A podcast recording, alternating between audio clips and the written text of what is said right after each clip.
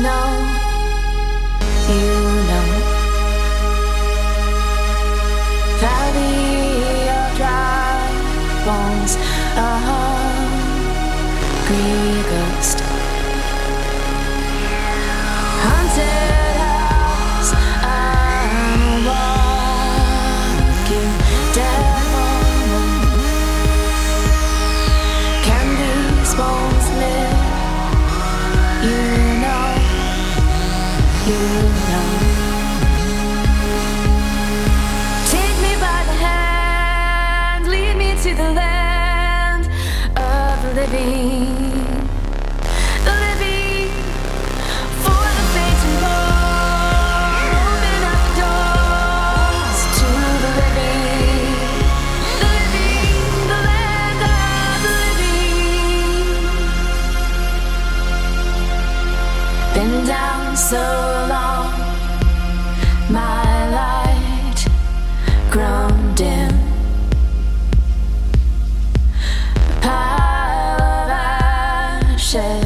a soul grown thin.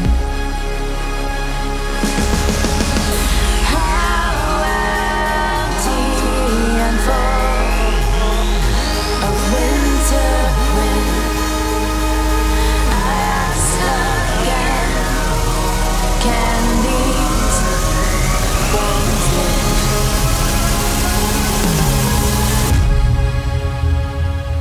Take